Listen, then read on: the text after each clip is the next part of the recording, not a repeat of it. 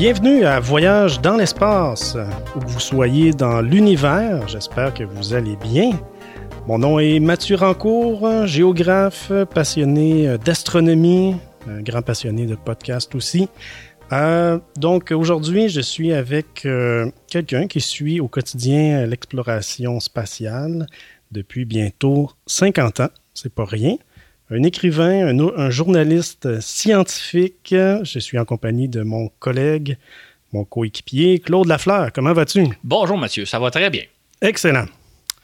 Donc aujourd'hui, eh bien, on va vous parler euh, de notre petite voisine, une petite planète voisine, euh, celle qu'on appelle la planète rouge.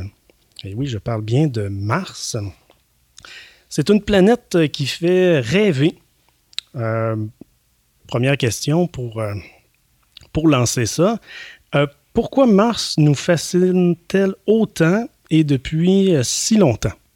En fait, ce qui est intéressant, c'est qu'il y a à peu près 200 ans, on a découvert que Mars avait des caractéristiques très semblables à la Terre. C'est-à-dire que comme la Terre, elle tourne sur elle-même en 24 heures, en fait, en 24 heures et 37 minutes pour être précis, et la planète est légèrement inclinée de 25 degrés comme la Terre, ce qui génère les saisons. Pour visualiser ce que je vous raconte, c'est que imaginez la Terre et Mars comme étant des toupies qui tournent font un tour sur elles-mêmes en 24 heures et légèrement penchées. Et le fait qu'elle soit penchée et non pas droite, ça génère le mécanisme des saisons. Donc, sur Mars, la journée dure à peu près comme celle de la Terre, à, 37 minutes près, plus le fait qu'il y a des saisons. Donc, quand on s'est mis à observer Mars avec des télescopes, on a vu qu'il y avait des variations de couleurs à la surface. On a eu l'impression qu'en été, il y avait une espèce de végétation verte qui se développait à la surface, alors qu'en période d'hiver, ben, le sol devenait comme brun-gris. Donc, on s'est imaginé que sur Mars, il y avait de la vie. Là, je vous parle d'il y a à peu près 200 ans. Et je j'ajouterai en parenthèse qu'il n'y a pas d'autres planètes, ni Vénus, ni les autres planètes qui se comparent à ce niveau-là, c'est-à-dire dont la journée est à peu près semblable et sur lequel il y a des saisons. Et quand on a commencé à penser qu'il y avait de la vie sur Mars, donc de la végétation, on s'est dit, et comme il y a des similitudes dans les deux planètes, on s'est mis à rapidement imaginer qu'il y avait des civilisations sur Mars, qu'il aurait pu y avoir une civilisation, d'où les fameux Martiens. Mhm. Donc, tout ça pour dire que pendant à peu près un siècle, là, entre grosso modo 1850 et 1950, on était convaincu qu'il y avait de la vie sur Mars, possiblement des Martiens, et on, avait, on rêvait du jour où on pourrait enfin aller sur Mars. Et donc, dans les années 50, il y a une soixantaine d'années, quand on a commencé à lancer des satellites, notre premier objectif, c'était de dire un jour, le plus vite possible, on va aller explorer Mars, on va aller voir cette fameuse vie sur Mars. Et si je fais euh, fast forward par en avant, je dirais que 60 ans plus tard, aujourd'hui, les gens seraient très surpris de savoir dans les années 50 qu'on n'est toujours pas allé sur Mars.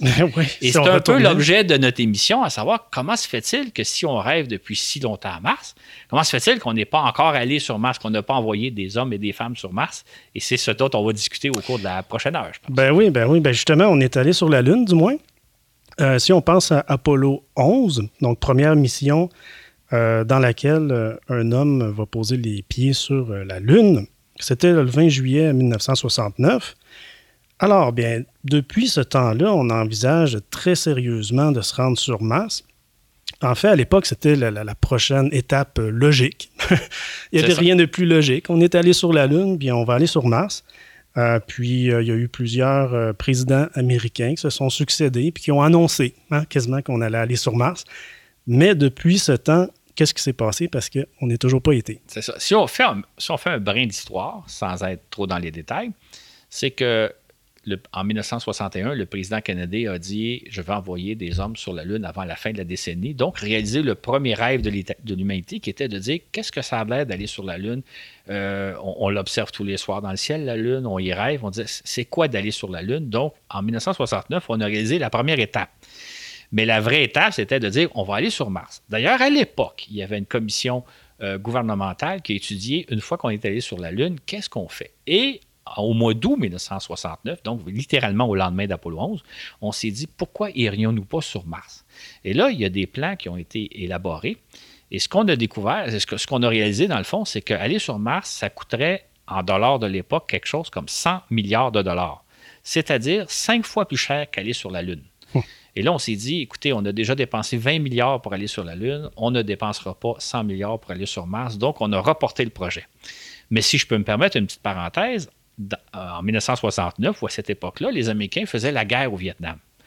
Or, la guerre du Vietnam, qui s'est étendue en ce qui concerne les États-Unis de 1963 à 1975, a coûté quelque chose comme 120 milliards de dollars de l'époque, multiplié par 5 aujourd'hui pour dire que c'est facilement 500, 600 millions de dollars, euh, milliards de dollars. Mhm. Donc, l'argent qu'on n'a pas pris pour aller sur, sur Mars parce que ça coûtait trop cher, ben, on l'a dépensé au Vietnam. Incroyable. Incroyable. Suite à ça, ben, le rêve est toujours là. On a toujours rêvé d'aller sur Mars, sauf que on a envoyé des sondes.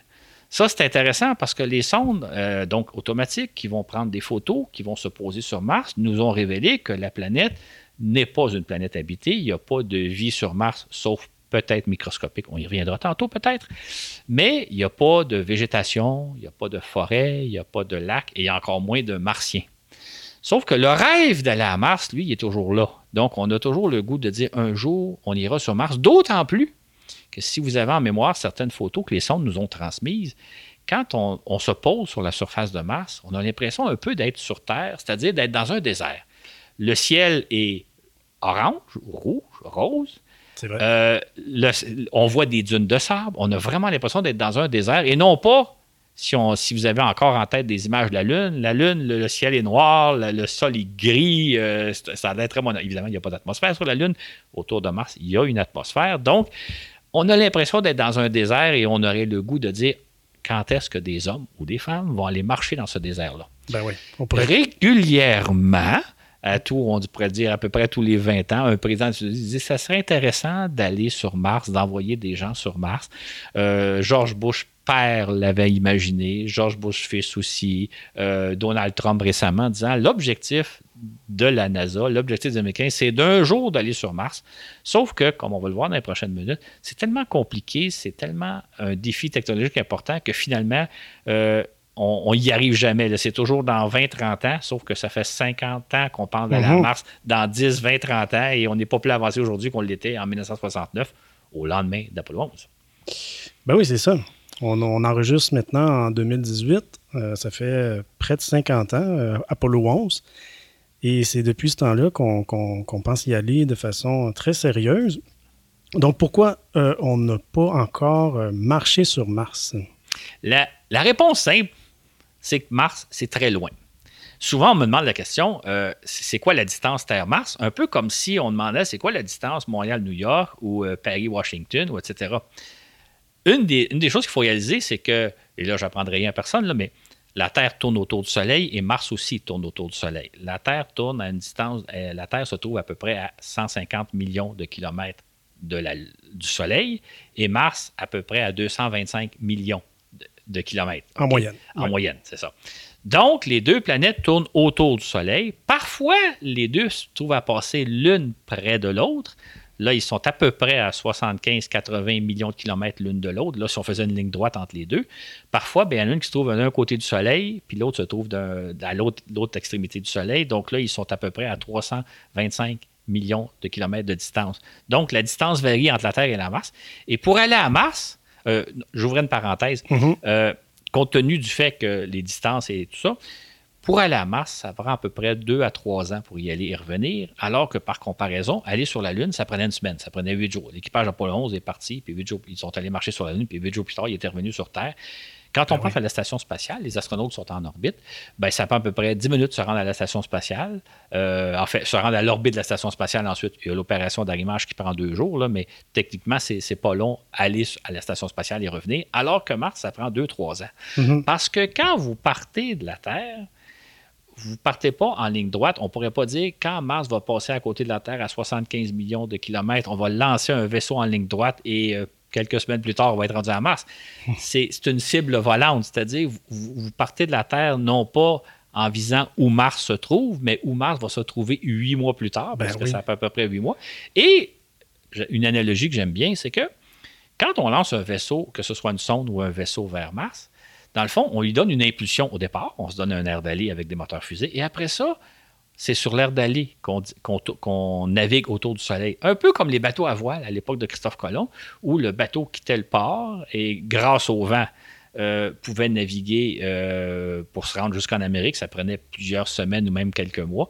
Dans le cas des vaisseaux spatiaux, ben, c'est comme on lance le vaisseau spatial, on lui donne un air d'aller sur une trajectoire très, très précise afin qu'il arrive à un endroit très précis du système solaire où, comme par hasard, si je peux dire, c'est pas un hasard, mais Mars va se trouver là. Donc, huit mois plus tard, on arrive à Mars. Ben oui, on le calcule très bien. Euh, c'est un calcul super compliqué, mais aujourd'hui, c'est quand même euh, quelque chose qu'on est capable de très Absolument. bien faire. Quand, on lance une sonde, on est capable de calculer à la seconde près à quel endroit il va être huit mois plus tard, et c'est mm. exactement à l'endroit où Mars va se retrouver. Donc, on arrive à Mars. Ouais.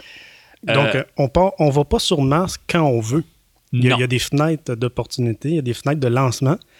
Donc, euh, ça, c'est sûr que c'est une difficulté euh, vraiment euh, à considérer. C'est ça. En fait, en fait les fenêtres martiennes, c'est à tous les 28, 26 mois que les astres sont alignés de telle sorte que quand vous partez de la Terre, en suivant une certaine trajectoire, huit, mois plus tard, vous êtes rendu à Mars.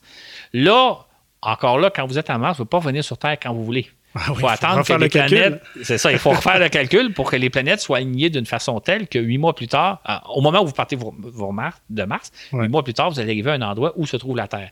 Et entre-temps, vous restez environ quelques mois autour de Mars. Donc, c'est un trajet qui demande au moins huit mois, huit mois plus peut-être mhm. cinq, six mois à Mars. Donc, on, parle de deux ans et demi, trois ans. Euh, c'est beaucoup plus complexe, donc on peut tout de suite imaginer qu'une mission lunaire qui perdrait huit jours. Ben oui, c'est ça. Donc, euh, c'est une difficulté euh, de plus pour Mars. Là. On pas une difficulté qu'on a vraiment pour la station internationale, station spatiale internationale, et c'est pas une difficulté qu'on a vraiment non plus pour la Lune. Mais pour Mars, oui, c'est vraiment quelque chose euh, qui nous complique la vie. Il y a d'autres, on en parle des difficultés de se rendre vers Mars. Il faut penser aussi que le voyage va être long, on en a parlé. Et euh, on sera pas dans. on va être dans un petit espace, là. En tout cas, ceux, qui vont faire la mission, les astronautes, vont être vraiment confinés à une petite euh, capsule spatiale et pendant très longtemps. C'est ça. Essayez de vous imaginer la scène. Vous êtes dans un vaisseau spatial. Euh, plus le vaisseau est gros, plus il est lourd, plus il coûte cher, plus il nécessite de carburant pour s'envoler de la Terre, arriver à Mars et revenir. Tout ça pour dire que le vaisseau, va être le plus petit possible. Idéalement, pour les ingénieurs, le vaisseau serait gros comme l'habitacle d'une automobile ou d'une camionnette, parce que tout le poids, tout le volume coûte plus cher. Donc, le vaisseau va être le plus petit possible tout en mettant en permettant aux gens quand même de survivre. C'est-à-dire que vous ne pourriez pas enfermer un équipage de quatre personnes dans un habitacle d'automobile. Donc, il va être quand même un peu plus grand. Mais imaginez qu'un vaisseau martien est à peu près de la grosseur d'une camionnette. Là, je parle de volume intérieur. Et vous êtes enfermé là-dedans pendant huit mois de temps. Et même pendant deux ans et demi, le temps de faire le voyage aller-retour. Donc, encore là, vous n'avez pas le luxe. Puis évidemment, on ne peut pas sortir dehors, on ne peut pas prendre l'air. Mmh. Fait que imaginez-vous enfermer deux, trois, quatre personnes dans une camionnette pendant deux ans et demi.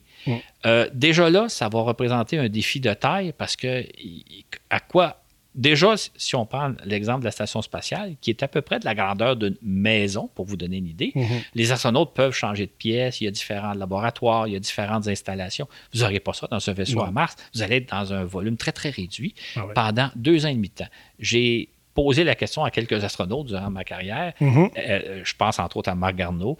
Euh, est-ce que tu serais prêt ou vous seriez prêt à aller dans une mission martienne? Et la réponse, c'est non. Parce que les autres comprennent bien qu'être enfermé dans, un, dans une camionnette pendant deux ans et demi, c'est humainement presque impossible. La première difficulté, c'est le fait que le vaisseau va être extrêmement réduit et vous êtes enfermé là-dedans pendant deux ans.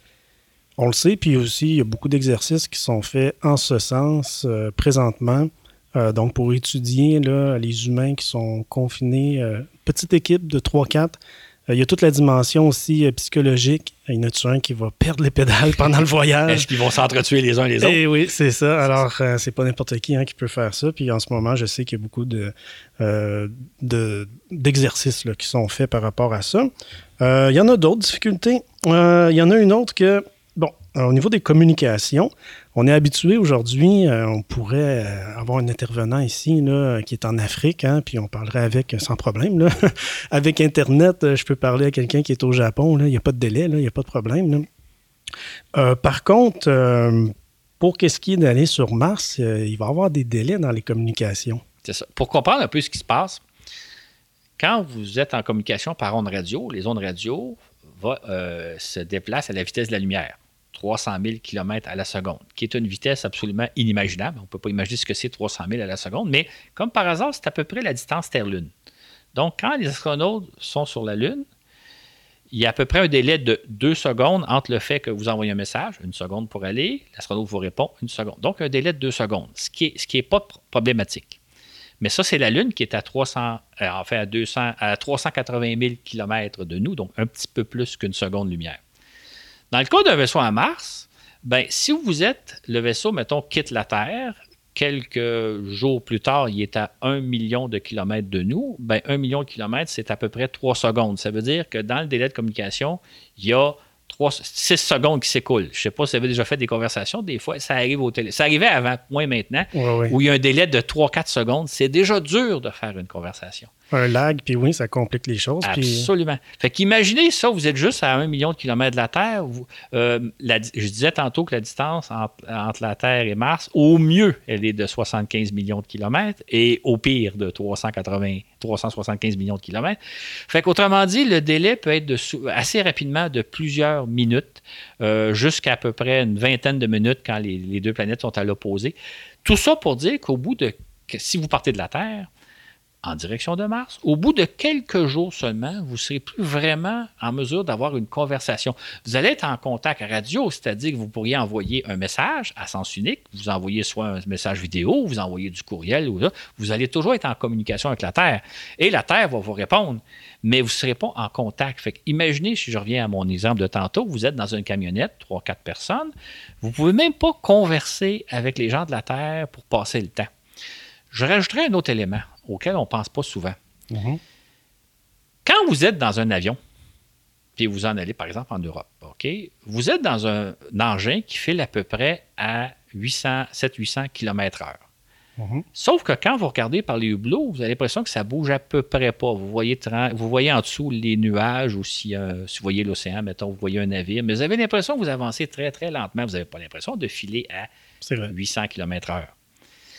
Dans le cas d'un vaisseau à Mars, qui va quand même filer à plusieurs dizaines de milliers de kilomètres à la seconde, vous n'aurez aucun point de repère. Vous regardez par l'extérieur, une fois que vous allez, après quelques jours de vol, vous avez quitté les environs de la Terre, vous vous trouvez dans l'espace interplanétaire mhm. où il fait comme noir, il n'y a rien à voir. Vous avez l'impression donc qu'il ne se passe rien, un peu comme en avion. On n'a pas l'impression que l'avion file à 800 km/h. Ben là, vous Et en plus, L'avion, notre avion, quand on est en, vol, on est dans l'atmosphère terrestre, il y a des vibrations, ça bouge un peu, on sent qu'il se passe de quoi. Puis quand on regarde par le bleu, on sent qu'on avance tranquillement, pas vite. On avance pas vite, mais on avance. Là, il n'y aura aucune vibration, vous êtes dans le vide. Hmm. Vous n'avez aucun point de repère, parce que si vous regardez par le bleu, vous, allez voir les étoiles, là. Euh, mais vous n'aurez aucun point de repère pour dire j'avance.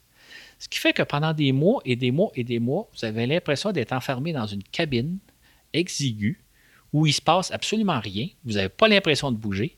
Vous ne pouvez pas être en contact avec les gens de la Terre. Vous êtes donc pris avec, si on imagine un équipage de quatre personnes, avec deux, trois, quatre autres personnes. Mais vous n'avez à peu près rien à faire parce que vous n'avez pas toutes les installations de la station spatiale et vous pouvez faire toutes sortes d'observations puis toutes sortes d'expériences. Vous êtes dans un vaisseau le réduit le plus possible.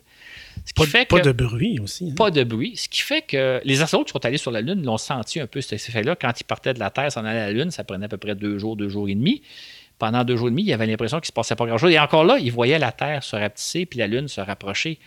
Dans le cas d'un voyage pour Mars, au début, vous voyez la Terre devenir de plus en plus petite. Et lors de votre arrivée, vous allez voir Mars se rapprocher. Mais pendant 7-8 mois, vous allez absolument rien voir. Évidemment, vous allez avoir un compteur qui va vous dire vous êtes à telle distance de la Terre et à telle distance de Mars, donc la Terre s'éloigne, Mars se rapproche. Mais à part de ça, vous avez l'impression que vous êtes enfermé dans une boîte de conserve, puis il ne se passe absolument rien pendant à peu près huit mois. Puis oui, on voit les étoiles, mais c'est quasiment comme si les, rideaux étaient fermés en plus. Hein, on, est, vraiment isolé. Exactement. Fait qu'essayez d'imaginer le défi psychologique que ça va représenter d'être enfermé dans une boîte de conserve pendant quelque chose comme huit mois.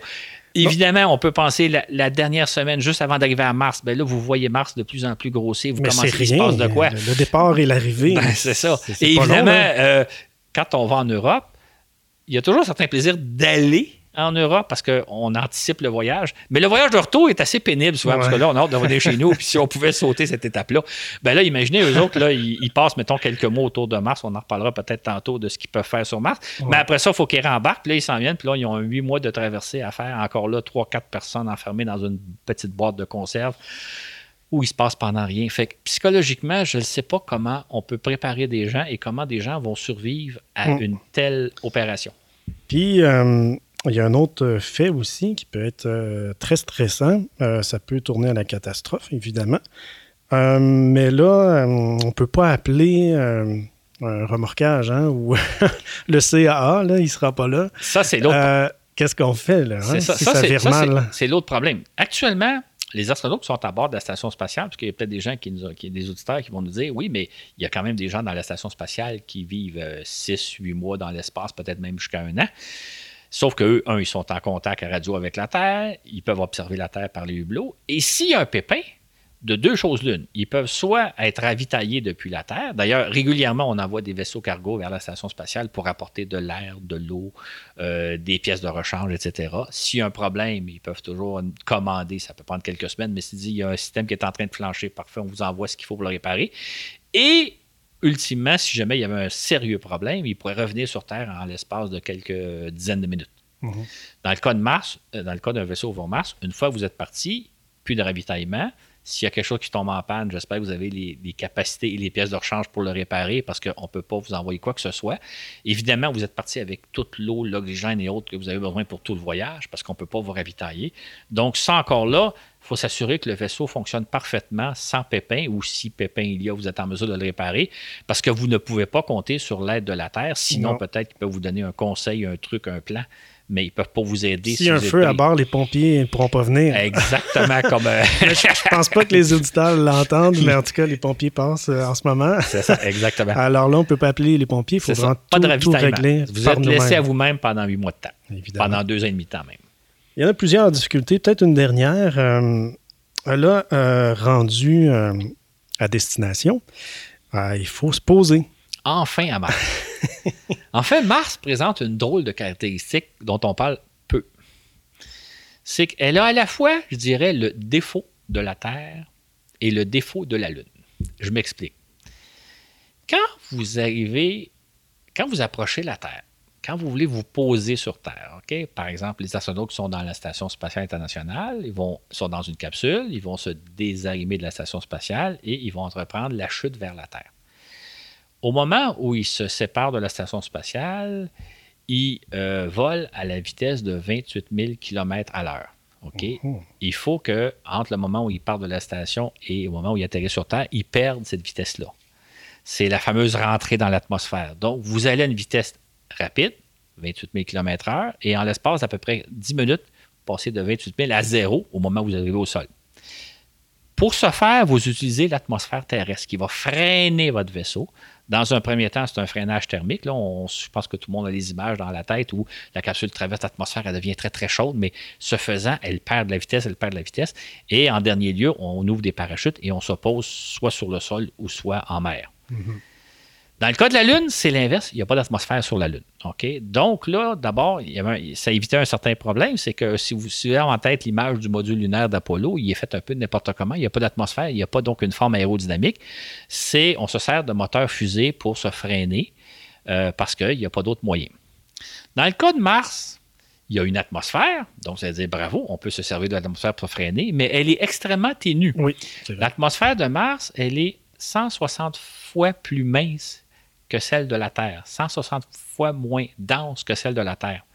Ce qui fait que l'atmosphère n'est pas suffisante pour vous freiner comme on le fait pour un retour sur Terre, mais d'un autre côté, elle est suffisante pour pas que vous puissiez utiliser un vaisseau qui n'est pas de forme aérodynamique? Parce que si vous étudiez une espèce de module lunaire semblable à celui d'Apollo, il brûlerait dans l'atmosphère. Mhm. Fait qu'il faut utiliser des moteurs fusées comme lorsque vous atterrissez sur la Lune, mais vous êtes obligé d'avoir un vaisseau aérodynamique qui va subir de la friction atmosphérique parce qu'il y a une atmosphère, mais pas assez pour vous atterrir. D'ailleurs, si euh, vous voulez avoir une idée de ce que ça peut être un atterrissage sur Mars, allez voir des documentaires sur euh, YouTube où on voit l'atterrissage des sondes, parce qu'on a envoyé des, robots sur Mars, entre autres des petits véhicules tout-terrain qui se posent. Et la NASA a fait, entre autres, certaines vidéos, elle monte un peu.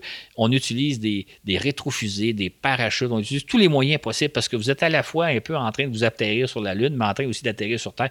En tout cas, tout ça pour dire que se poser sur Mars, c'est beaucoup plus compliqué que de revenir sur Terre et beaucoup plus compliqué que revenir sur la Lune. D'ailleurs, pour simplifier les choses, je dirais qu'à l'heure où on se parle, en 2018, on ne possède pas la technologie pour envoyer un vaisseau habité sur Mars. Ben, c'est ça. Parce, que, euh, envoyer un, petit, un petit véhicule euh, automatique, lui peut subir des décélérations de 10-15 G. Euh, c'est ce qu'on fait subir aux sondes qui se posent sur Mars. Mais on ne peut pas faire subir à des humains des décélérations de 15 G. Il n'y a pas un humain qui résisterait. Donc, on n'a pas encore les capacités techniques, même si on voulait. Là, vous me fourniriez tout l'argent nécessaire pour aller sur Mars. On n'a pas encore les technologies nécessaires pour permettre d'atterrir suffisamment en douceur pour y déposer des humains à cause de la problème de il y a une atmosphère, mais pas assez dense. On est un peu sur la Lune, mais on n'est pas sur la Lune, on n'est pas sur Terre non plus, on est quelque part, on est sur Mars. C'est très compliqué de faire euh, euh, se poser un petit robot euh, sur Mars, mais on est beaucoup plus fragile. C'est ça. C'est encore, plus compliqué d'envoyer des humains.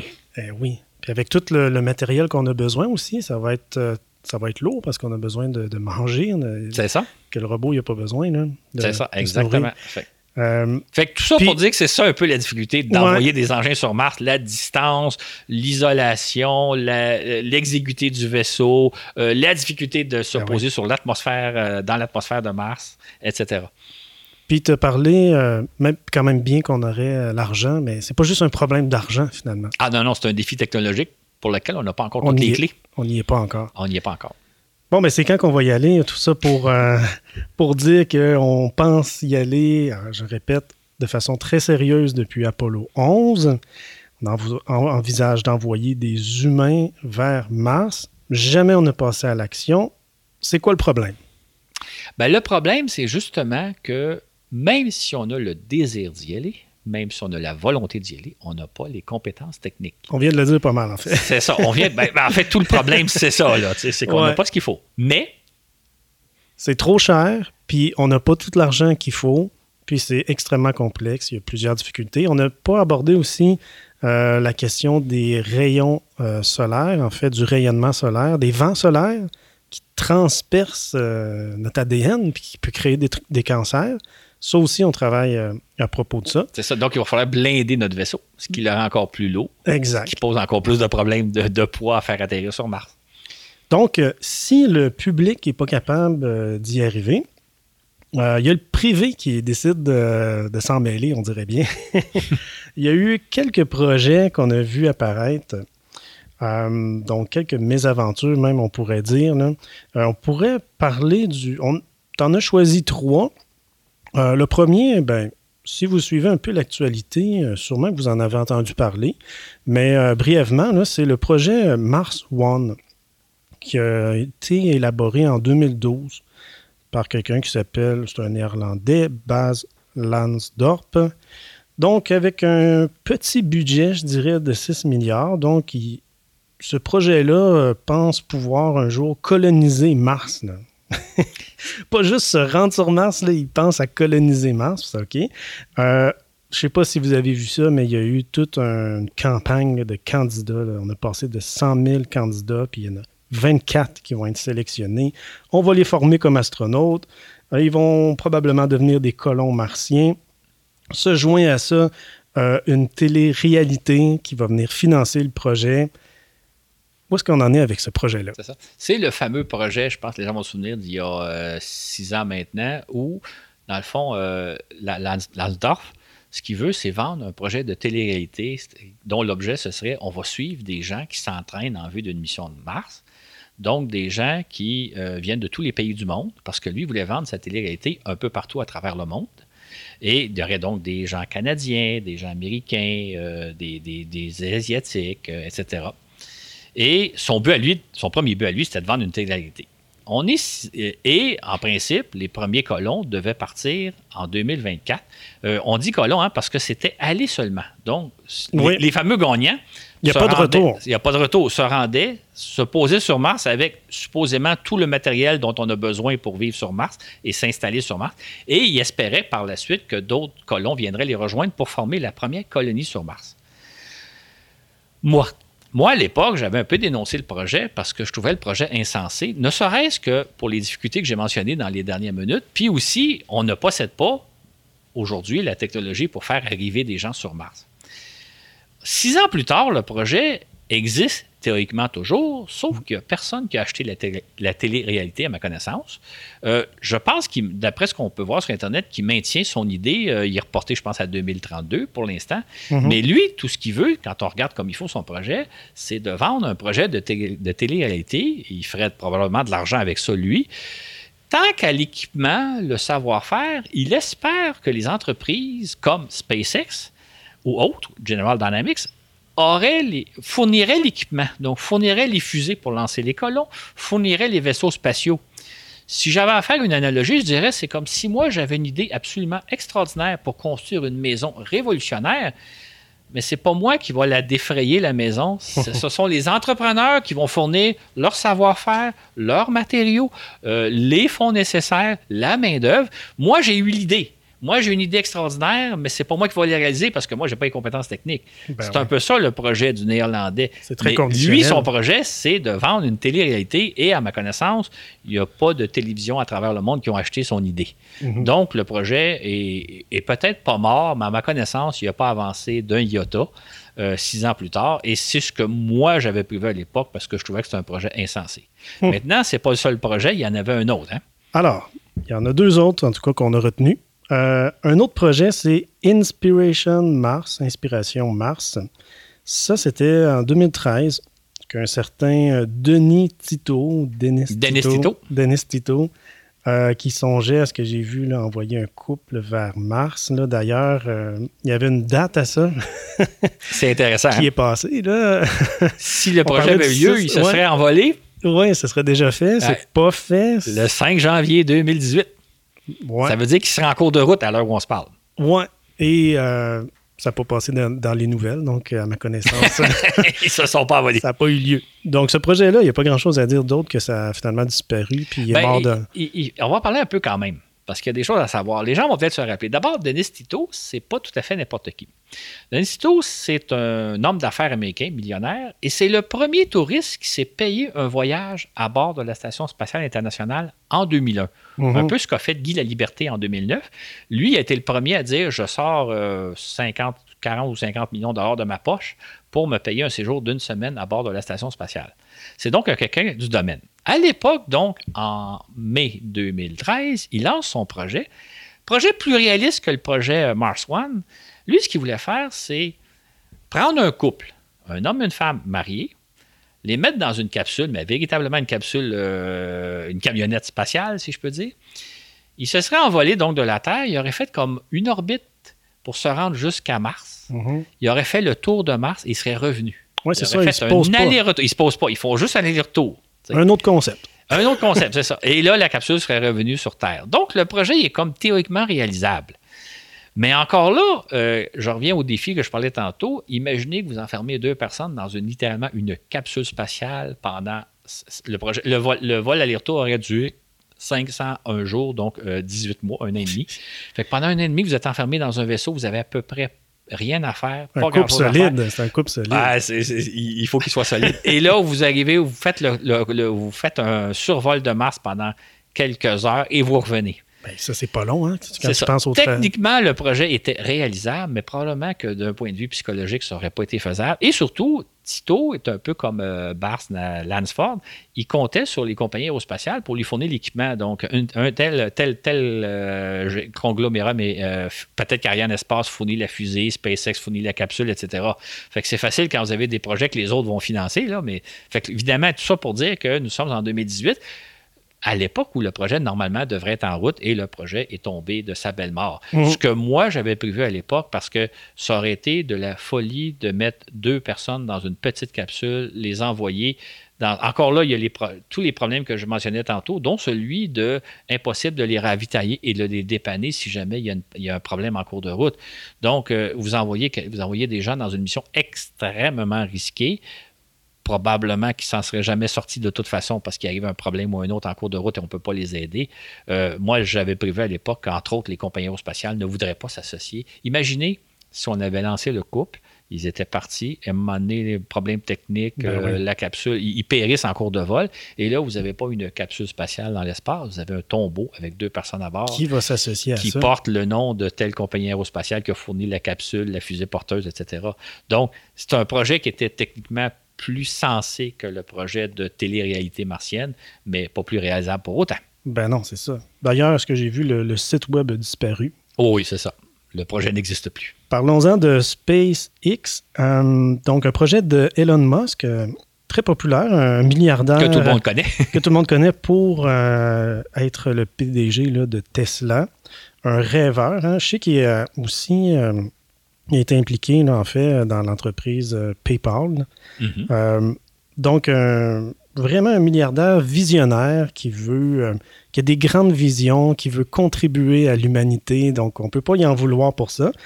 Euh, et puis, ben, c'est récent celui-là. On parle de 2016, là, que, euh, on parle d'envoyer peut-être des premiers humains. donc, pour 2024, on parle de mission commerciale et comme tu dis, je pense qu'il veut développer des fusées qui pourraient servir pour d'autres projets comme Mars One. Donc, euh, où est-ce que ça en est, ça, ce projet-là, SpaceX? En fait, ce qu'il faut donner au crédit de, Elon Musk, c'est qu'il a, des fusées, il a développé une famille de fusées, euh, Falcon, qui euh, servent à envoyer des satellites depuis une quinzaine d'années. il lance régulièrement des satellites. il a déjà acquis une certaine expertise. Maintenant, fort de son expertise de lancer des satellites, il, il a lancé l'idée en 2016 d'envoyer des engins vers Mars, éventuellement avec des gens à bord pour encore là aller envoyer, aller explorer la surface de Mars. Pour situer un peu l'affaire, c'est qu'au printemps 2016, Musk nous dit je vais développer une grosse fusée qui va me permettre d'envoyer des engins à partir de 2018.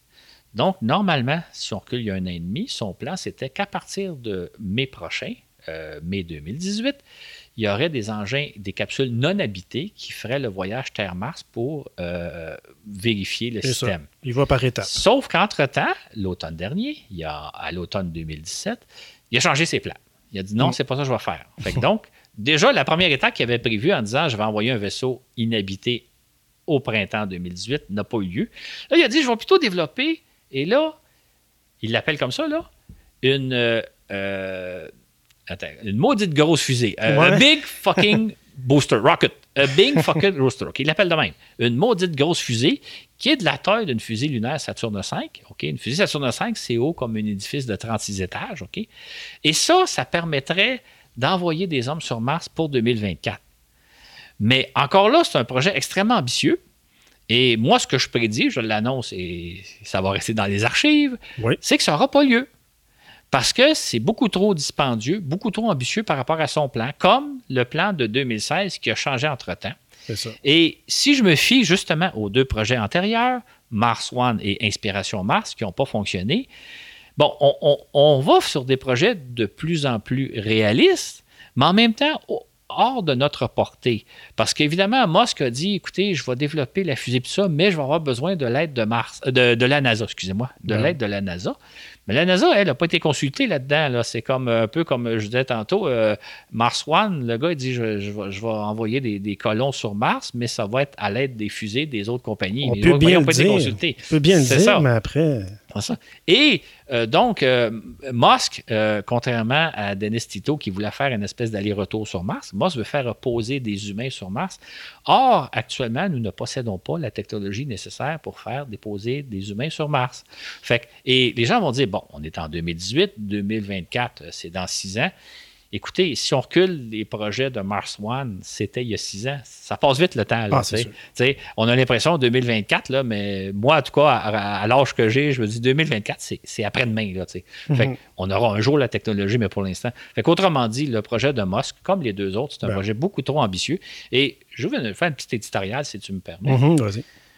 Moi qui suis le domaine spatial, euh, OK, euh, juste situer un peu, j'avais 11 ans lorsque les astronautes d'Apollo 11 ont marché sur la Lune. Et c'est depuis ce jour-là que je suis le domaine spatial au jour le jour. C'est pour ça que je ne suis pas si vieux que ça. Là, ça fait 50 ans, mais j'ai commencé à l'âge de 10 ans. J'étais un peu comme Obélix, je suis tombé dedans quand j'étais petit. Moi, je suis toujours un peu fâché quand je vois des projets comme Mars One, euh, Inspiration Mars ou ceux de SpaceX de Musk. C'est comme si on vous dit, euh, on dit au grand public, c'est pas compliqué, c'est facile d'aller sur Mars. Si nous n'y sommes pas allés, c'est parce que des agences comme la NASA, c'est une bande d'incompétents, c'est des fonctionnaires, ils savent pas ce qu'ils font. Nous, nous allons faire beaucoup mieux que la NASA. Hmm. Ça, c'est le message qu'ils envoient, comme quoi c'est pas compliqué d'aller à Mars ou c'est pas compliqué de retourner sur la Lune, etc. Sauf que dans la pratique, quand il vient le temps de réaliser leur projet, ils ne les font pas parce que ah, c'est pas mal plus compliqué qu'on y avait pensé. Fait que Mars One, qui a soulevé beaucoup d'intérêt il y a six ans, est allé nulle part. Inspiration Mars, même chose. Et là, maintenant, Elon Musk, qui est quand même euh, quelqu'un qui a de l'expérience dans le domaine aérospatial, c'est pas, pas le dernier des derniers, mais il, en reste pas moins qui nous dit écoutez, c'est pas compliqué, là, en 2024, je vais envoyer des humains sur Mars. Sauf que son premier, à, l'origine, il devait envoyer un premier vaisseau en 2018. Bah, comme par hasard, la première étape, il l'a manqué. Fait que tout ça pour dire que moi qui suis le domaine depuis 50 ans, j'ai conscience que c'est extrêmement difficile d'envoyer des humains sur Mars. Et je trouve ça toujours un peu navrant, pour ne pas dire choquant, quand des entreprises allaient nous dire non, non, écoutez, c'est pas compliqué, on va vous faire dans quelques années, ça va marcher, il n'y a pas de problème. Malheureusement, j'aimerais ça que ce soit vrai, j'aimerais ça qu'on soit allé sur Mars, mais ça ne s'est toujours pas avéré, puis je ne pense pas qu'on va voir ça avant au moins les années 2030-2040. Hum. effectivement, je peux, moi aussi, je suis bien d'accord avec toi. Si ça peut faire avancer la cause, si ça peut faire accélérer un peu euh, le développement des technologies, tant mieux, mais c'est pas réaliste. Ça me fait presque penser aux prophètes qui annoncent la fin du monde. il y a eu plusieurs fins du monde l'année passée. C'est un peu ça. Et puis là, on repousse, on repousse, et ils ont sûrement des bonnes raisons de repousser, mais c'est ça. Et ton analogie est bonne parce qu'en même temps, ça, à un moment donné, les gens y croiront plus. Oui, il y a ça. Et à force de crier au loup, euh, euh, j'ouvre une petite parenthèse, j'habite dans un édifice au centre-ville.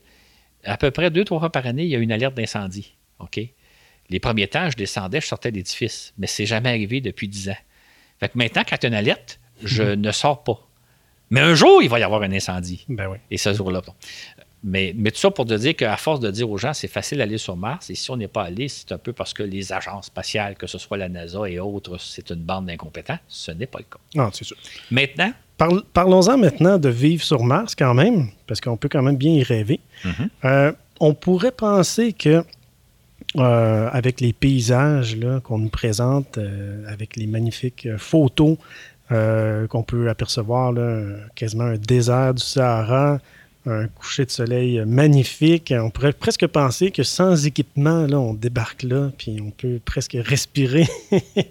Mais c'est rien de ça. Là. À quoi euh, ça peut ressembler vraiment de vivre et de s'installer sur Mars le jour qu'on le fera? C'est ça.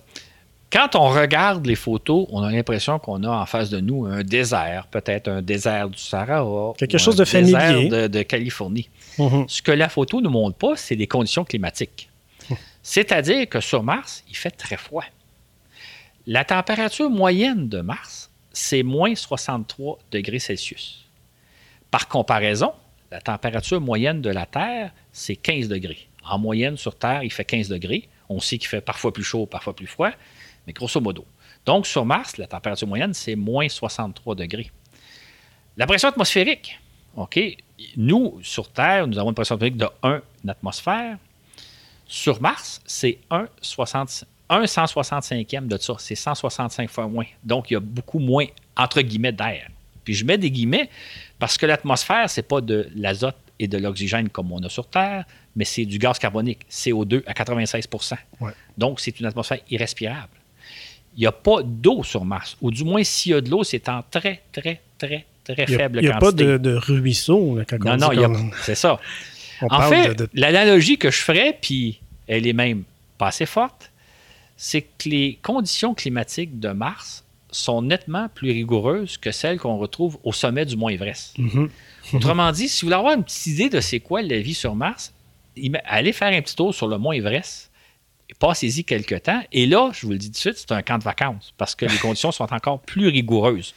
Sur le Mont Everest, il fait environ euh, moins 15 degrés, si ma mémoire est bonne, alors que sur Mars, il fait en moyenne moins 63 degrés. Moins 19 en moyenne. Moins 19, OK, j'avais le bon pas tout à fait le bon. À peu Fait près. qu'il fait moins 19, alors que là, il fait moins 15. Euh, L'atmosphère au sommet du mont Everest est à peu près un tiers de ce qu'elle est sur Terre euh, au niveau de l'océan. Et d'ailleurs, c'est difficile de respirer. Il y a de l'oxygène au, sommet du mont Everest, mais la pression d'oxygène n'est pas suffisante pour nos poumons. C'est donc dur. Sur Mars, c'est encore plus bien. En fait, les conditions de Mars se comparent à si on était à 40 km dans l'atmosphère terrestre. Mhm. Et, euh, bon, le Mont Everest est à 8 ou 9, 8 km et demi d'altitude. Là, tu sais. Ouais. Fait qu'autrement dit, les conditions climatiques sur Mars sont encore beaucoup plus rigoureuses que celles qu'on retrouve à la surface, de, au sommet du Mont Everest. Ben oui. Alors que les photos nous font l'impression que c'est un désert un peu genre californien ou du Sahara. Non, non, non. Ouais, c'est ouais. extrêmement froid, extrêmement rigoureux. Et ça, même dans les meilleures conditions. Mhm. Donc, les colons qui rêveraient d'aller s'installer sur Mars, je pense qu'ils ne réalisent pas ce que ça veut dire parce que c'est beaucoup, beaucoup plus rigoureux que d'aller s'installer dans le Grand Nord et même beaucoup plus rigoureux qu'aller s'installer au sommet du Mont Everest.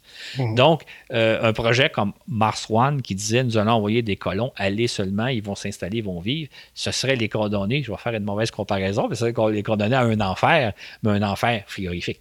Ben oui, je comprends. Ah, c'est sûr, hein. c'est facile à dire que c'est sûr que je comprends qu'il y a beaucoup de gens qui aimeraient aller, euh, qui seraient prêts à aller finir leur jour, le- leur retraite euh, sur la planète Mars. Là. Il y a quelque chose de féerique, il y a quelque chose d'imaginaire très fort, mais on n'a pas idée à quoi, La réalité est tout autre. à quoi ça ressemble de s'y rendre, puis rendu là, finalement, euh, je pense qu'on aurait juste hâte, de- on, on ferait juste s'ennuyer de notre bonne vieille Terre C'est ça, exactement. qui a nos conditions pour qu'on puisse bien vivre. Euh, bien, ça va bien. Ben, écoute, on, est en train- on va conclure ça, ce, podcast-là. Euh, je te pose la question directement. Penses-tu qu'un jour, on va débarquer sur Mars, malgré tout ça? En fait, ce qui est intéressant, on vit dans une situation qui est un peu paradoxale. Depuis euh, une cinquantaine d'années, on explore la planète Mars à l'aide de sondes. Il y a des sondes qui se sont placées en orbite autour de Mars, qui ont photographié la planète euh, de, euh, partout, partout, partout, de A à Z et euh, sur toutes les coutures. Ils nous, ont fait ils nous ont révélé une planète absolument fascinante parce que ce qu'on voit à la surface de Mars, entre autres à certains endroits, c'est ce qui ressemble à des lits de rivière, comme si l'eau avait coulé sur Mars. Il y a des sondes qui se sont posées sur Mars. Il y en a, qui y en a avec des véhicules tout-terrain qui se promènent puis qui étudient. Ces véhicules-là nous ont révélé aussi que sur Mars, il y a déjà eu de l'eau. Il y a même probablement de l'eau. On a presque trouvé de l'eau. Si les, les conditions de Mars, tantôt, je les comparais à celles euh, du sommet du Mont Everest ou celles du Grand Nord, c'est quand même, dans ces endroits-là, il y a de la vie sur Terre. là. Il y a de la vie microscopique Bon, oui. il est très possible, il est très probable qu'il y ait eu de la vie sur Mars, mais là, je parle de vie microscopique, je ne parle pas de martiens. Et il y en a peut-être même encore aujourd'hui de la vie. Peut-être. Peut-être, on ne sait pas encore. C'est ça.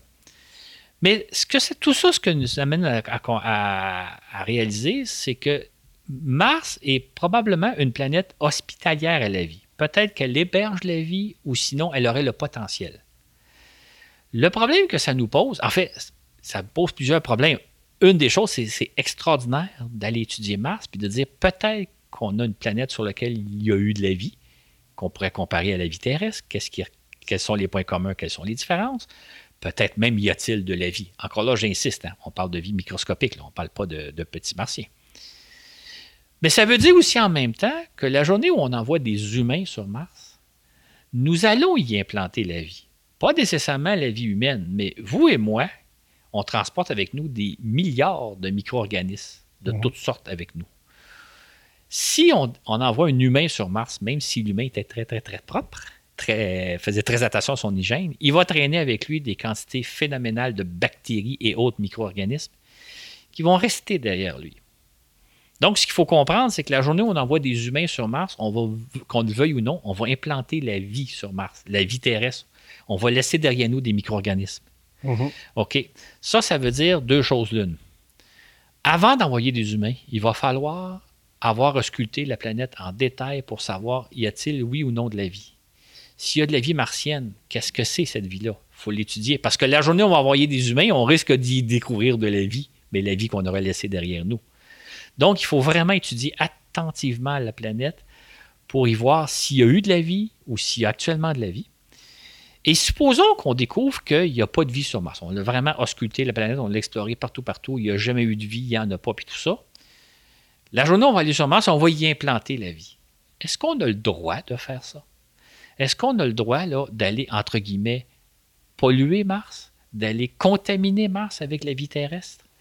Euh, tout ça pour dire qu'il y a encore beaucoup de travail à faire au niveau scientifique. En fait, il y a des décennies de travail à faire avant d'arriver au point où on peut se dire on envoie des humains sur Mars. Parce que la journée où on va envoyer des humains sur Mars, on va changer à tout jamais la planète.